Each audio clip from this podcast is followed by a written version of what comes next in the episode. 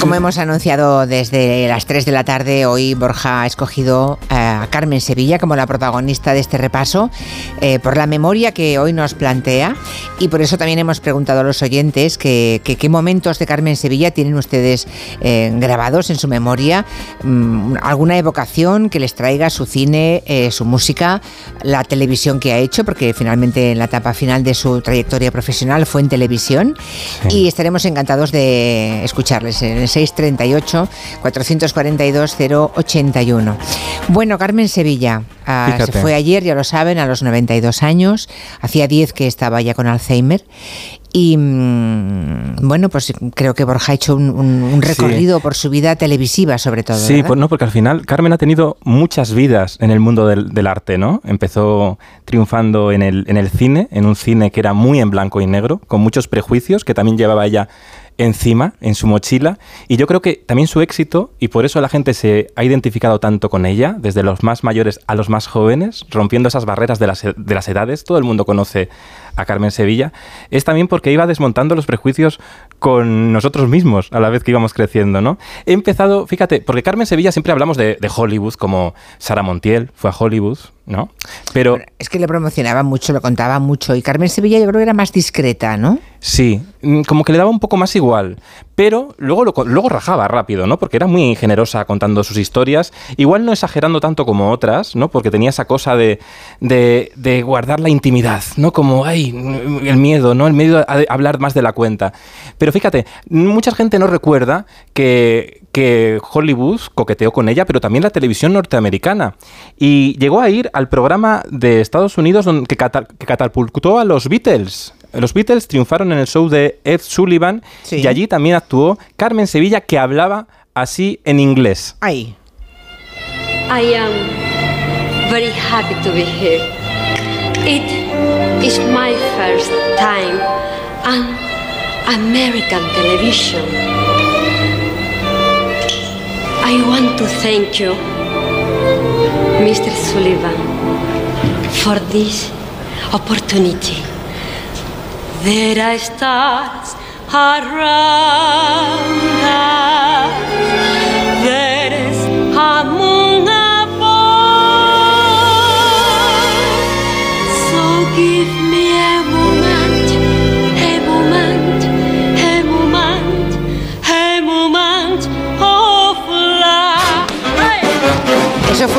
sea, veo que además o sea, no fue una entrevista, fue una actuación en el show de Ed Sullivan. Sí, era un programa musical. Era el gran programa de variedades donde actuaban lo mismo los Jason Five, que bueno, eh, había que actuar en el show de Ed Sullivan para triunfar en Estados Unidos. Y ahí estuvo Carmen, bueno, ¿has visto cómo hablaba? Esa seducción verbal, sí, sí, sí, esa, esa carencia de, Mr. Ed Sullivan.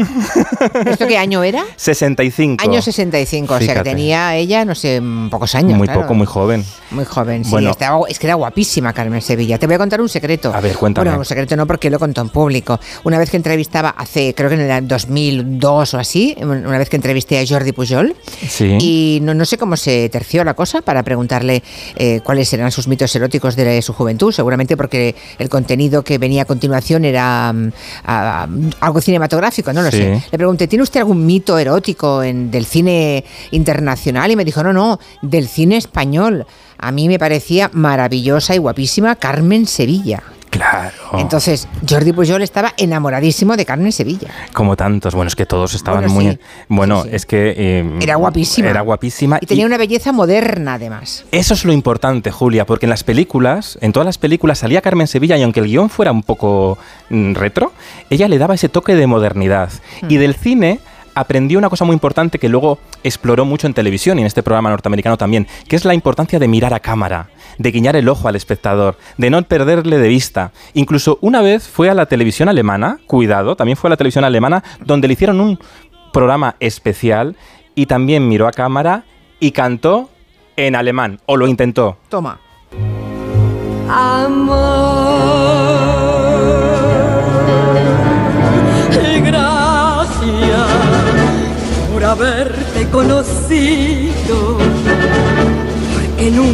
Has mentido por mirarte, por hablarte. Cantó, cantó gracias, bueno, es- es pero antes de decir gracias lo, lo dijo en alemán. No sé si lo tenemos Quintanilla por ahí. No, no lo tenemos. Ay, pues está justo antes, bueno. Estaba justo antes del español, vaya por Sí. Dios.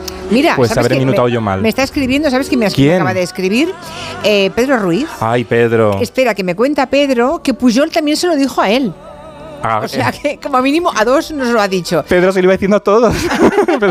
O sea que Pujol realmente debía estar muy enamorado porque a veces te preguntan mito erótico de la pantalla, ¿no? O- Y a veces dices un nombre y te lo preguntan cinco años más tarde o diez después o diez antes y dices otro, ¿no? Porque mm, Pero- son las canciones favoritas. Hay muchas canciones en la vida de cualquiera y una vez dices una y otra otra, ¿no? Pero que dijera lo mismo a dos personas en, en el tiempo quiere decir que en efecto eh, a Pujol le gustaba mucho Carmen Sevilla. Es que mm, Pujol déjalo correr, ¿eh? Eso es fidelidad, Julio Sí, Otero. sí, sí, que un político guarde fidelidad. ya es Exacto, a sus iconos mm, eróticos, ¿no? Sí, sí, sí. Bueno, Carmen Sevilla, eh, que tuvo muchos ligues, todos querían seducirla, todos estaban enamorados de ella. Y en un programa de televisión española contó la- el- todos esos no- hombres que coquetearon con ella, pero ella decía que ella era un poco estrecha. Tenía esa mentalidad de la época de, uy, cuidado, cuidado con los hombres. Mira, mira.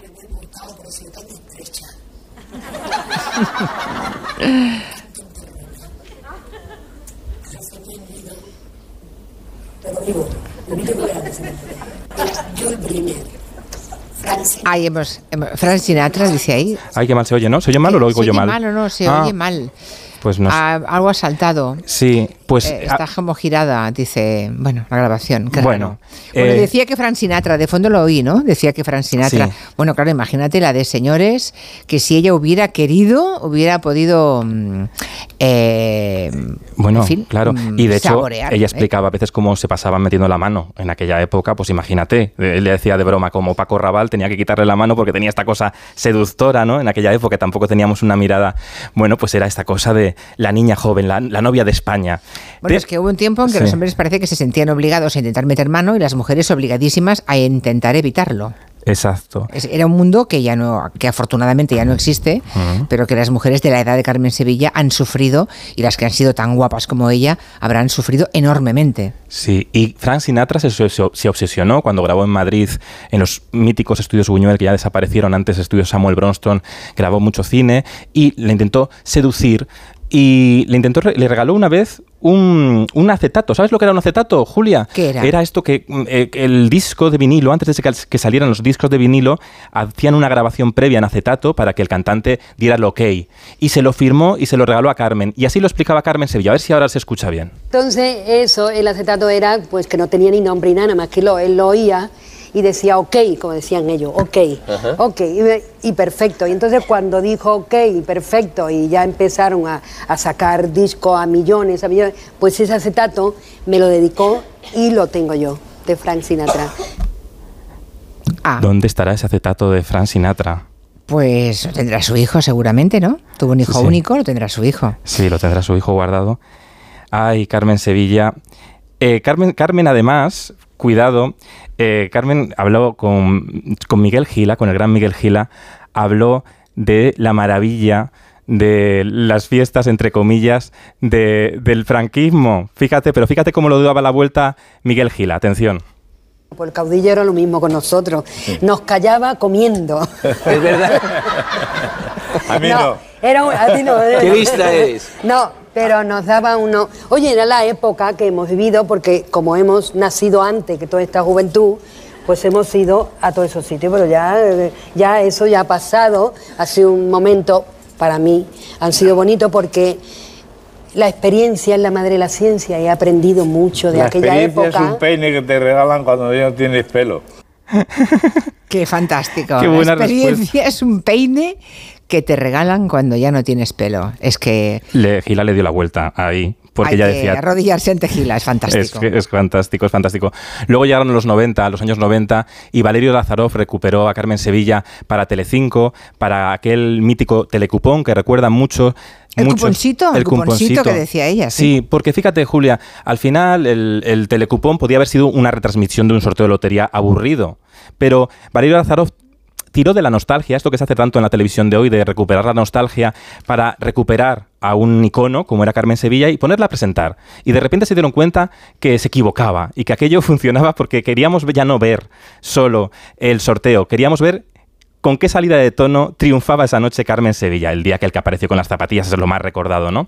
Esa espontaneidad de hacer el- del error naturalidad es maravilloso y eso ha ido acompañando toda su trayectoria. También en cine de barrio. Traigo un momento maravilloso que a mí me gusta mucho de cuando una vez habló de los genes de la familia Flores, pero no, dijo, no lo dijo así. Mira. A La ver, gran artista que viene de tu padre y de tu madre. Y los gérmenes lo tenéis todos, todos. Los genes. Gene o gémene. Los gérmenes. Gémenes malos. Los genes. los, gérmenes también tenemos. Bueno, y los. González Flores de gérmenes. si tenía que salir Carmen Sevilla. Si tenía que salir Carmen Sevilla. bueno, o sea, en lugar de eh, genes, gérmenes. Es fantástico. maravilloso, es maravilloso. Yo esto- y a veces yo, yo recuerdo, tengo, ahora no recuerdo una situación concreta, pero había noches o había días en que la veía y decía, esto, esto tiene que ser guion. No puede ser que esté diciendo esta palabra en lugar de esta otra. Era demasiado elaborado, ¿sabes? Pero no, seguramente era su espontaneidad y seguramente Lazarov, que tenía mm, una visión, mm, una visión arriesgada, Sí. ¿no? Innovadora, porque ¿a quién se le podía ocurrir que Carmen Sevilla presentara el cupón, el sorteo del cupón de la 11? Y luego tener la Se te capacidad. tiene que ocurrir eso, Claro, ¿eh? y luego la No es capacidad. fácil. y la capacidad de darle la vuelta y de darte cuenta que el error no es un problema. Las imperfecciones nos hacen especiales e incluso empáticos. Mm. Era un icono con zapatillas de andar por casa, ¿no? Era una gran actriz, una estrella, pero que nos dábamos cuenta que era como nosotros, que se equivocaba como nosotros, que tenía días mejores, días peores, y ella no tenía miedo a incorporarlo, ¿no? Porque al Y- final, hacerse un poco el tonto, lo que digo yo a veces, ¿no? Eh, Tapa errores y ya no tenía problema en incorporarlo. Bueno, en realidad todos los programas empiezan a triunfar en el momento en que se generan leyendas en torno a él. Una leyenda que puede ser positiva o incluso negativa. ¿eh? Incluso Sí. hoy en día podríamos hacer un repaso de programas y en realidad cuando la personalidad de ese programa se ha conformado de tal forma que ya hay una leyenda que le define públicamente y mayoritariamente, quiere decir Sí. que ha triunfado. ¿no? Na- Nadie se ocupa de generar leyendas ni de algo que no funciona, que no tiene ningún éxito, que digamos que pa- pasa inadvertido por la vida. Eso y ser muy imitado, ¿no? Porque a Carmen Sevilla la imitaron todos. Todos, Los todos, morancos, todos, martes y todos. 13. Era muy fácil de imitar con su cuponcillo, con su chiquillo. ¿Tú sabes cómo se- que se ponía ella en el cuello? Ay, que se ponía un espadadrapo, ¿no? Claro, y es que además lo tremendo es que lo contaba. O sea, un día contó, es que tengo muchas arrugas en el cuello y se ponía un esparadrapo de estos eh, ancho, de banda muy ancha, colocado de lado a lado y procurando que mm, tirar toda la piel hacia atrás y como Sí. llevaba la melena que le tapaba, pero es que lo enseñó, lo sí, sí. enseñó. Tú le entrevistaste en las Terez, en, no, en, en la columna, la En la entrevistaste. columna vino, sí, sí, vino a la columna. ¿Y te enseñó algo? No, ¿de, qué- de qué quieres decir? Yo que sé. Es que Ah, ya de era la- muy de la vida mucho. Es que ella era muy generosa, compartiéndolo todo sin filtros, que dirían ahora. No, encontramos entrevista, mira, la he buscado porque me hubiera Sí, yo también la he encantado- buscado, pero Sí, nada. no, no, no la tenemos, no la tenemos. Pero bueno, ¿qué le vamos a hacer? No, Bueno. no se puede conservar todo, ¿verdad? Bueno, pero aparecerá por ahí. Sí, me vas a poner algo- alguna sí, cosa más. te voy a ¿no? poner más cosas porque Carmen, que hizo ya de todo en televisión, también presentó unas campanadas en el año 93-94. Y fíjate ella cómo hizo un símil con los cohetes artificiales y luego recogió cable rápidamente porque se daba cuenta que se estaba metiendo en un jardín. A ver. No va a contar como campanadas los cohetes que están sonando. Esos no sirven para contar, Parece- Carmen. Parece que estamos en Bosnia, chiquillo. Bueno, un abrazo para todos los, los- los de Bosnia. Esta es nuestra primera conexión y vamos a dar paso ahora.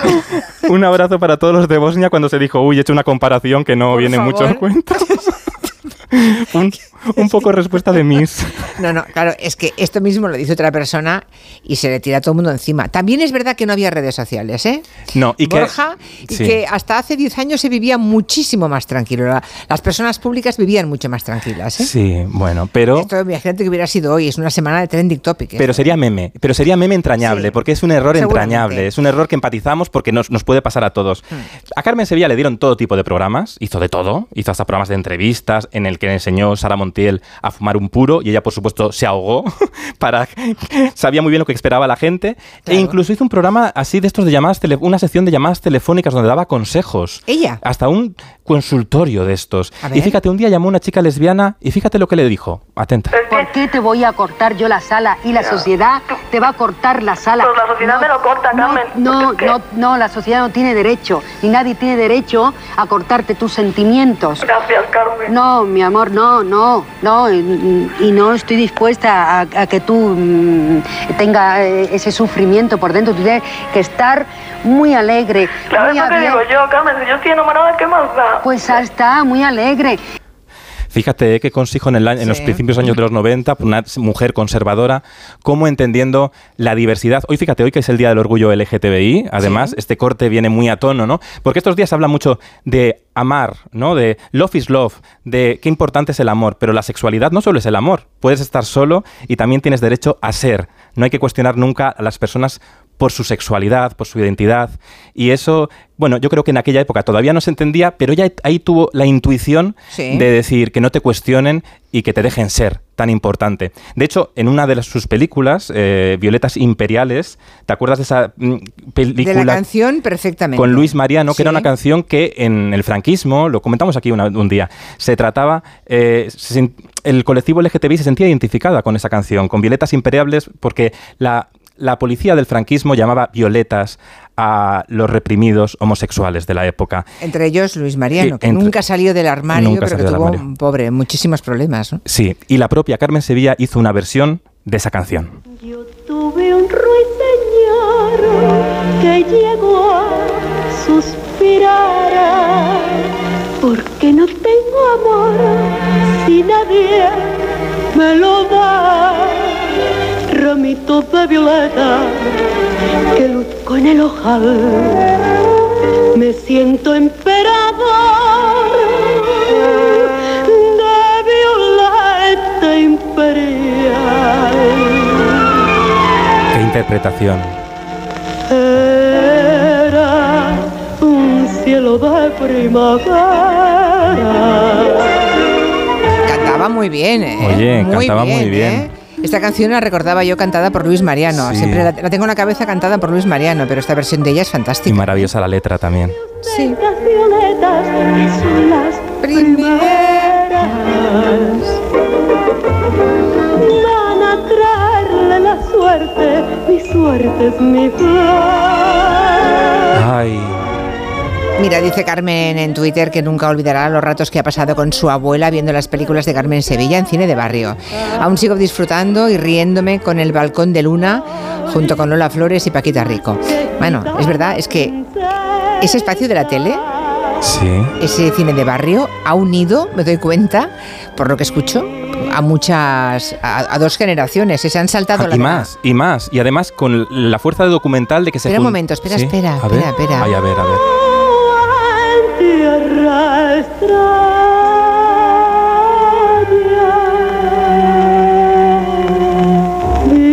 Ah, es que era bonito, es que era esa, Es muy bonita esta canción. esa cadencia de voz me, me gustaba mucho.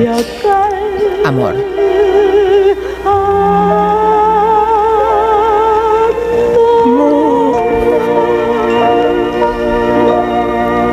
Decías que más generaciones. Eh, Hay muchos nietos pequeños que quedándose con los abuelos el sábado Claro, ven cine de barrio y por tanto han conocido a personajes que por generación ya no les tocaba conocer. claro, no, y luego en cine de barrio se juntaban Mm. Carmen Sevilla. De hecho, la última aparición de Carmen Sevilla es con Concha Velasco en cine de barrio, ya con una Carmen Sevilla muy mayor, eh, Carmen siendo ayudada por Concha Velasco. Estaban todos los actores de esa generación ya de bien mayores pudiendo compartir sus experiencias. Eso también es muy interesante, ¿no? Escuchamos algunos comentarios Venga. de los oyentes. Pues yo soy muy joven y a Carmen Sevilla ya la conocí en su época de cine de barrio, pero me evoca unos recuerdos preciosos esta mujer porque cuando me iba todo el verano al pueblo con mis abuelos, por las tardes nos sentábamos los tres a ver cine de barrio, Ahí que está. ahora con tanto streaming y tanto cine a la carta hemos perdido el sentarnos toda la familia al sillón a ver la serie que estaban haciendo por la tarde. O sea, cada vez que pienso en Carmen Sevilla me acuerdo de aquellos recuerdos tan preciosos. Uf, yo sí que recuerdo a Carmen Sevilla y la recuerdo con, con mucha dulzura porque cuando se ponía con aquella de mis ovejitas, las ovejitas, se reía de ellas, pero y con ella, pero no de ella. Y, me resultaba muy, muy entrañable por su naturalidad y por su, su forma de, de divertirse.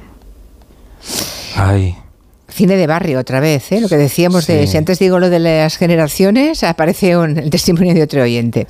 Bueno, oye, que nos está escuchando Pedro Ruiz, un beso Ay, desde aquí, Pedro, ¿qué tal lo hemos hecho? No se ha notado nada que se me han roto los cascos en mitad de la sección y ha habido un rato que no está escuchando, ¿no? Ha sido cuando has dicho sención en vez de Eh, eh, sección. eh, igual. ha habido un momento que lo he pasado fatal, Julia, porque Ay, es que no te oía. Pero, Pero, dilo. Sí, pero, dilo. bueno, pero... si se rompen los auriculares, hay sí. que decir, se me han roto los auriculares. Un Sí. momento que no oigo Ha nada. habido un momento que no sabía lo que estaba diciendo porque no te oía. Pero, pero Porque no, sea la última vez. La próxima ay, tú me lo dices. Te lo iba a decir, pero bueno, pero es que ya iba al corte, ya iba al corte y tampoco íbamos a... No has aprendido de Carmen Sevilla, Sí, naturalidad. he aprendido, Cuando pasa algo, se cuenta y estos señores tan amables que están contando. escuchándonos, pues, pues lo entienden. Por eso te lo estoy contando. ¿Qué dice Pedro? ¿Qué dice Pedro? A ver, que dime, lo del Pedro. peine, esa frase tan maravillosa de un- te regalan un peine cuando ya no tienes pelo, esa frase que pronunció eh, Gila, dice Pedro Ruiz que la frase en realidad la dijo Oscar Ringo Bonavena después de perder un combate con Cassius Clay y que Gila estaba en Argentina en aquel momento. La oyó, imagino que se quedó cautivado con esa Claro, y la frase trajo. y luego la trajo. Pero bueno, al César lo que es del César. Si es de Oscar Ringo Bonavena, pues es de Oscar Ringo Bonavena. Claro, claro. No tengo ni idea de quién era, qué le vamos a hacer, pero bueno. Hay que reescribir Pero Pedro frases. sí que lo sabe. Pedro lo sabe todo. Yo, quito- Bueno. yo tengo una frase de Pedro que utilizo mucho ahora. ¿Cuál? Que dice mucho él, que lo revolucionario ahora es unirnos todos, no, no confrontarnos, unirnos. Sí, Eso vale, pues venga, venga, ala, me piro. unámonos, unámonos. Ala. Aunque te he hecho, ¿eh? Porque Sí, se te acaba que el está aquí. Blanca Portillo, creo. Hombre, viene Blanca Portillo. Sí. Mm, enseguida estoy con ella. Dile que dos minutos. Dos minutos, y vale. que si se le rompe algo, que me lo diga. Vale, Adiós. le voy a cambiar los cascos. Hasta la Hasta semana luego. que viene.